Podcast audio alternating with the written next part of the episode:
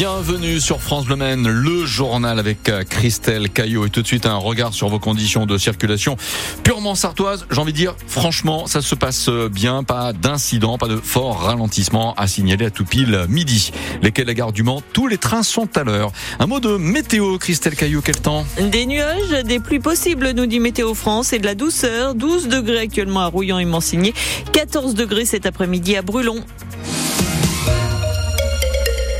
Barrages des agriculteurs continuent un peu partout en France ce matin. Quasiment tous les départements sont touchés. Des agriculteurs de la grande région parisienne n'excluent pas d'avancer par Paris.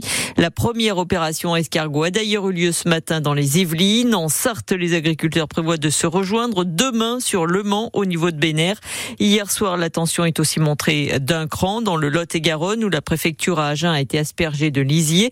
De son côté, Gabriel Attal reçoit aujourd'hui les principaux ministres concernés par ce mouvement et devrait faire des annonces demain.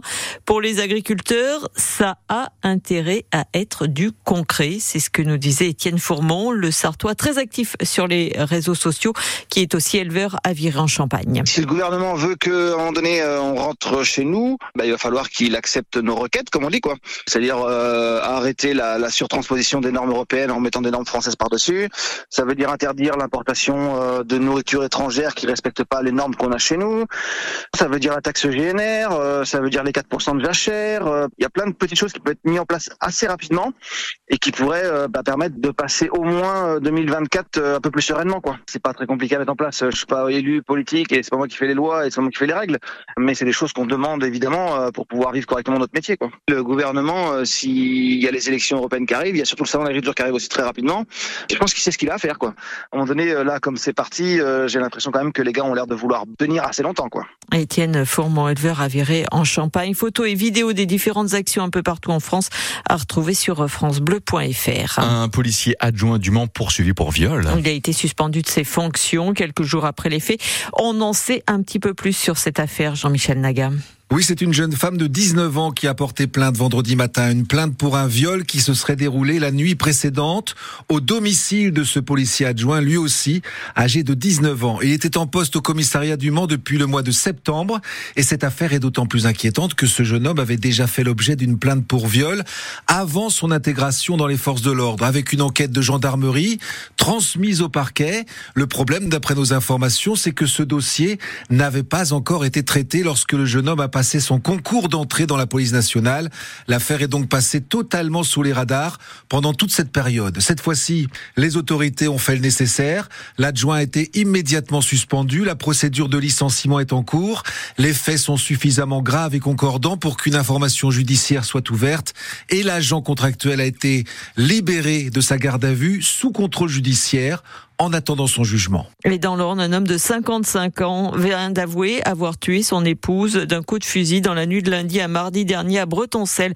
Il a déposé son corps dans l'une des voitures du couple. Les secours alertés par la famille du couple inquiète ont découvert l'homme alcoolisé et qui présentait une blessure importante au niveau de la joue gauche. Selon les premiers éléments de l'enquête, il aurait voulu ensuite se suicider. Il y a peut-être du nouveau dans l'affaire de la disparition de Lina. Lina, c'est cette adolescente de 15 ans qui a disparu il y a maintenant 4 mois dans le Barin. Les gendarmes s'intéressent fortement à un jeune homme d'une vingtaine d'années qui a été aperçu à bord d'une voiture Clio. Ils ont envoyé un mail aux parents. Y a une fille scolarisée dans le collège de Lina pour savoir si elles avaient des infos sur ce suspect. Nouvelle manifestation contre la loi asile-immigration ce soir en Sarthe et un peu partout en France. Le rendez-vous est fixé à 18h devant la préfecture au Mans. Le Conseil constitutionnel qui doit rendre son avis d'ici la fin de la journée sur la validité de ce texte. Une œuvre d'art à gagner et vous pouvez aider le secours populaire. L'association organise une tombola avec comme gros lot un tableau du peintre français Pierre Soulages, ce peintre bien connu pour son travail sur la couleur noire.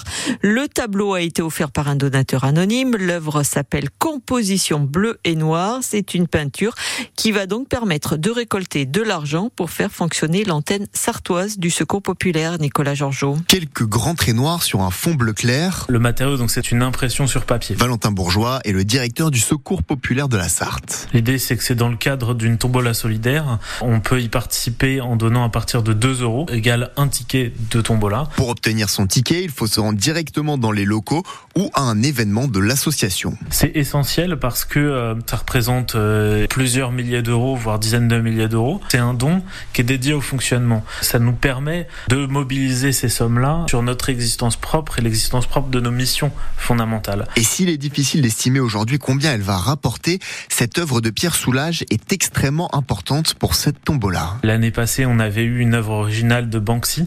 C'est euh, presque 50% en plus euh, par rapport à une année normale. On en avait euh, vendu 5000 tickets. Une fois l'argent récolté, il permet de financer le fonctionnement. Si on a besoin euh, d'un camion frigorifique pour acheminer les denrées, c'est ça. Si on a besoin de faire en sorte que nos locaux aient besoin d'un coup de jeune pour accueillir les publics dans de bonnes conditions, ça peut être ça aussi. Ce sont 16 000 personnes qui ont bénéficié de l'aide du Secours populaire sartois l'an dernier, 1000 de plus qu'en 2022. Bon, si ça vous intéresse, le tirage au sort, c'est le 28 mars. Le prix du ticket, c'est 2 euros. Pour en acheter, il faut se rendre sur l'antenne du Secours populaire de la Sarthe. Et si vous achetez un ticket, vous pouvez également participer au tirage au sort national avec à la clé un maillot de l'équipe de France dédicacé par Kylian Mbappé ou encore un ballon dédicacé par Tony Parker. Le tarif des autoroutes va encore augmenter. Ce sera le 1er février prochain. Vinci prévoit une hausse des prix de 2,7%. Bon, on ne devrait pas voir beaucoup le soleil cet après-midi encore, Bruno. Mais à partir de demain. Allez, Ah. encore cet après-midi, Christelle Caillot est promis à partir de demain, nous Promis, aurons une hein. journée.